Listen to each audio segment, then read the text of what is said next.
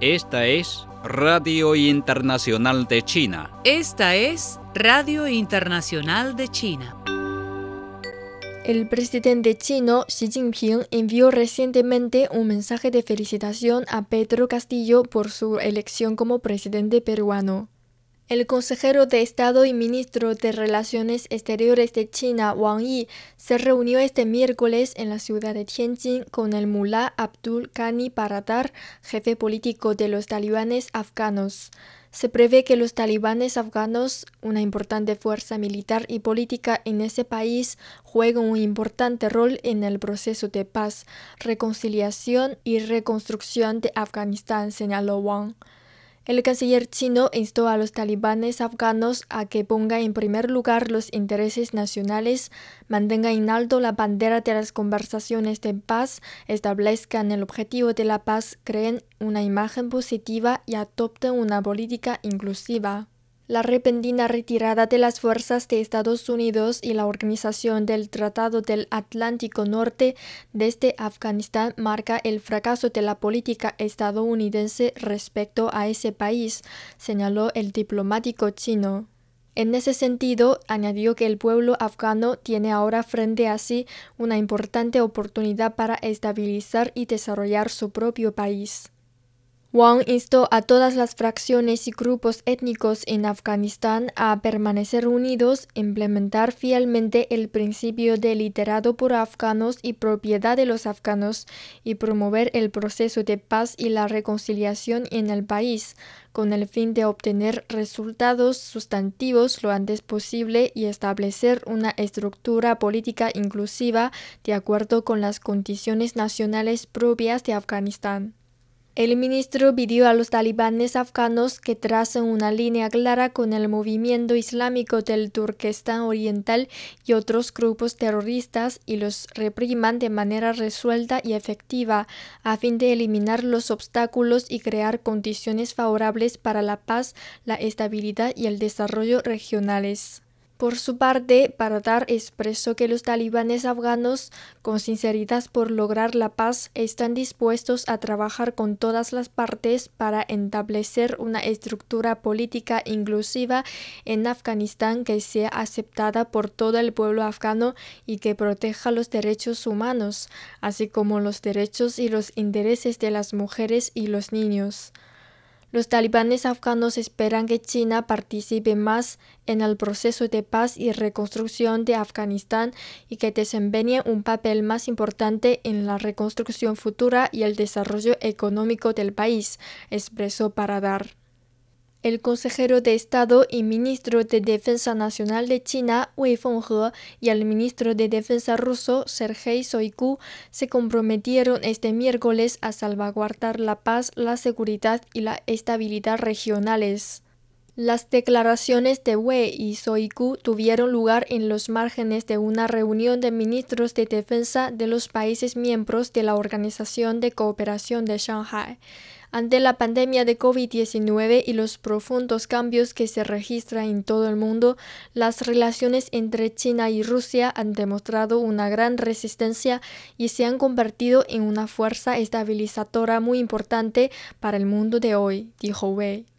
Por su parte, Soiku subrayó que en un momento en que hay cada vez más incertidumbre sobre la seguridad regional, Rusia sigue de cerca los nuevos acontecimientos en Afganistán y Asia Central y concede gran importancia a la posición de China sobre la cuestión afgana. China está lista para trabajar con el resto de la comunidad internacional en un esfuerzo continuo por desempeñar un papel positivo en la consolidación de la paz en Sudán, dijo el martes Taibing, encargado de negocios de la misión permanente de China de la ONU, en una reunión del Consejo de Seguridad sobre la retirada y cierre de la operación híbrida de la ONU y la Unión Africana en Darfur, como se solicita en la resolución 2559.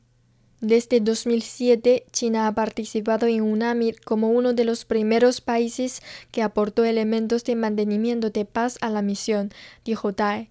En los últimos 13 años, alrededor de 5.000 pacificadores chinos han llevado a cabo sus labores de forma activa. Dos pacificadores pagaron el máximo precio por la paz y la estabilidad en Darfur. Tai enfatizó que el gobierno sudanés asume la principal responsabilidad de proteger a los civiles en Darfur además de destacar que debido a los efectos de la COVID-19 y de los desastres naturales, la situación de seguridad en Darfur sigue siendo precaria. Tai dijo que la comunidad internacional debe incrementar su apoyo e inversión en los esfuerzos de consolidación de paz en Darfur, ayudar a mejorar las capacidades de desarrollo propias de Sudán, manejar de forma debida los principales factores causantes de conflictos violentos como la de tierras y mejorar con eficacia la calidad de vida local. El portavoz del Ministerio de Relaciones Exteriores de China, Zhao Lijian, indicó el miércoles que los pueblos de todo el mundo han manifestado su descontento con la politización de la trazabilidad del nuevo coronavirus por parte de Estados Unidos. Al comentar el resultado de una encuesta patrocinada por CGTN que muestra que el 80% de los usuarios de las redes sociales internacionales consideran que la cuestión del rastreo del origen del virus causante de la pandemia COVID-19 ha sido manipulada con fines políticos. El portavoz chino dijo que el intento de Washington de manejar este problema ha sufrido la oposición de la comunidad internacional. Más de 60 países han enviado cartas al secretario general de la Organización Mundial de la Salud, Tedros Adhanom Ghebreyesus, para destacar que la investigación del rastreo es una cuestión científica que no tolera la interferencia política y pedirle el respeto al informe de investigación conjunta China-OMS hecho en marzo pasado, recordó el portavoz. La ciudad de Nanjing, capital de la provincia oriental china de Jiangsu, registró el martes 47 nuevos casos confirmados de COVID-19 y un portador asintomático, informó el miércoles la Comisión Municipal de Salud. El aumento de casos el martes elevó el total de infecciones de coronavirus en Nanjing a 155, incluyendo 132 en el distrito de Jiangning de la ciudad, indicó la comisión. Nanjing, una mega ciudad de más de 9,3 millones de habitantes, ha visto aumentos diarios de los casos de transmisión local de COVID-19, luego que algunos trabajadores del aeropuerto reportaron resultados positivos en las pruebas de coronavirus la semana pasada. Citando investigaciones epidemiológicas, los funcionarios dijeron que los nuevos casos en Nanjing fueron encontrados en su mayoría en el Aeropuerto Internacional de Lukou de Nanjing y sus alrededores. También se reportaron nuevas infecciones entre pasajeros de otras partes de China que han visitado el aeropuerto. El martes, el Centro para el Control y Prevención de Enfermedades de la ciudad dijo que la cepa del virus detrás del reciente aumento en los casos de COVID-19 ha sido identificada como la variante Delta, altamente infecciosa. El brote ha llevado a la ciudad oriental china a lanzar campañas masivas de pruebas de ácido nucleico y establecer seis laboratorios inflables para mejorar sus capacidades de prueba. El sospechoso acusado de matar a ocho personas en un tiroteo en marzo en tres salones de masajes en la ciudad estadounidense de Atlanta, Robert Aaron Bone, se declaró culpable el martes de cuatro de los ocho asesinatos. La declaración de culpabilidad de Long significa que recibirá cadena perpetua sin libertad condicional. Los tiroteos cuyas víctimas incluyen a seis mujeres de origen asiático se produjeron cuando los crímenes de odio contra los asiáticos aumentaron durante la pandemia de COVID-19. Los Centros para la Prevención y Control de Enfermedades de Estados Unidos actualizaron el martes sus directrices sobre mascarillas y recomendaron incluso a las personas vacunadas volver a utilizar mascarilla en interiores en zonas de riesgo por COVID-19. Del 19 al 23 de julio, los casos de COVID-19 se incrementaron en cerca de 300% a nivel nacional, seguido de alzas en hospitalizaciones y muertes, impulsados por la muy transmisible variante Delta, mostraron datos de los CDC. Los CDC también recomendaron a todos en escuelas primarias y secundarias utilizar mascarillas en interiores, incluyendo a maestros, personal, estudiantes y visitantes, independientemente de su estatus de vacunación.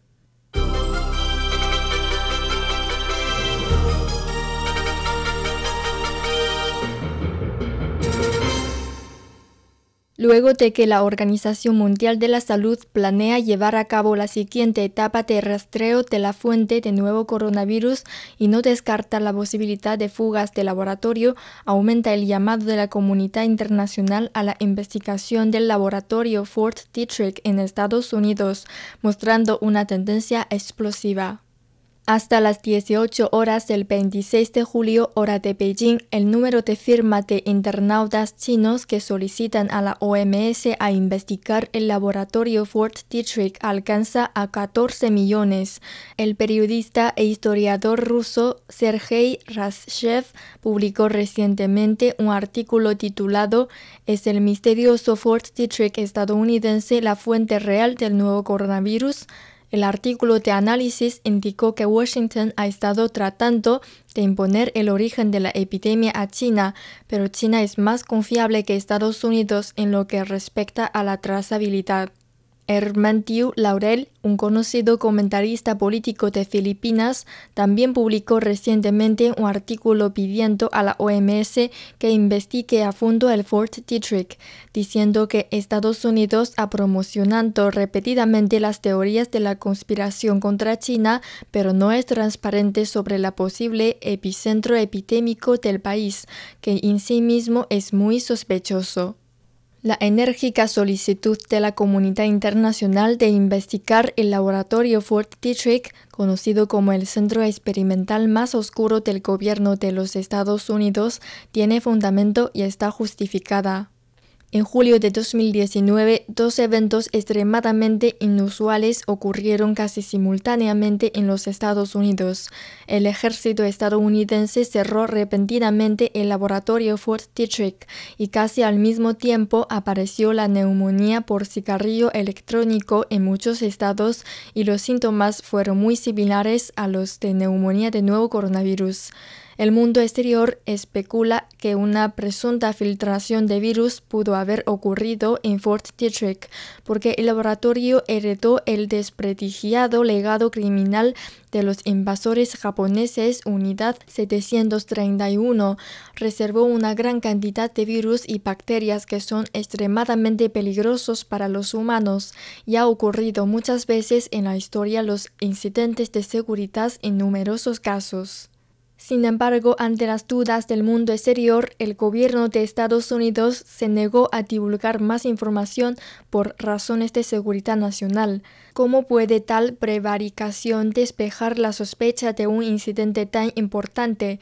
Además, si se puede investigar el laboratorio de Wuhan, ¿por qué no se puede investigar Fort Detrick? El nuevo coronavirus ha traído enormes pérdidas a los seres humanos. Para evitar la ocurrencia de epidemias relacionadas, se deben realizar trabajos de trazabilidad en distintos países y ubicaciones. Ahora la trazabilidad global de la epidemia en la parte china ha terminado. La OMS concluyó en un informe de investigación conjunto publicado a fines de marzo que es extremadamente improbable que el virus se filtre de un laboratorio chino dado que la trazabilidad de nuevo coronavirus en la próxima etapa de la OMS aún no descarta la posibilidad de fugas de laboratorio, el dudoso Fort Detrick debe ser el primer sujeto de investigación. Esta es la necesidad de la investigación científica y también la voz de las personas de todo el mundo. La manipulación política de algunas personas de Estados Unidos no puede engañar a la comunidad internacional. Al contrario, las muchas dudas del laboratorio Fort Detrick y más de 200 laboratorios biológicos en el exterior en Estados Unidos están descubiertas y un gran país que dice ser un faro de derechos humanos ignora la opinión pública, pisotea la ciencia y desprecia la salud y la seguridad de las personas en todo el mundo. ¿No es la mayor burla de sus afirmaciones de democracia y derechos humanos? La opinión pública no se puede violar. De Oriente a Occidente la gente piensa que Estados Unidos es el que más se debe investigar.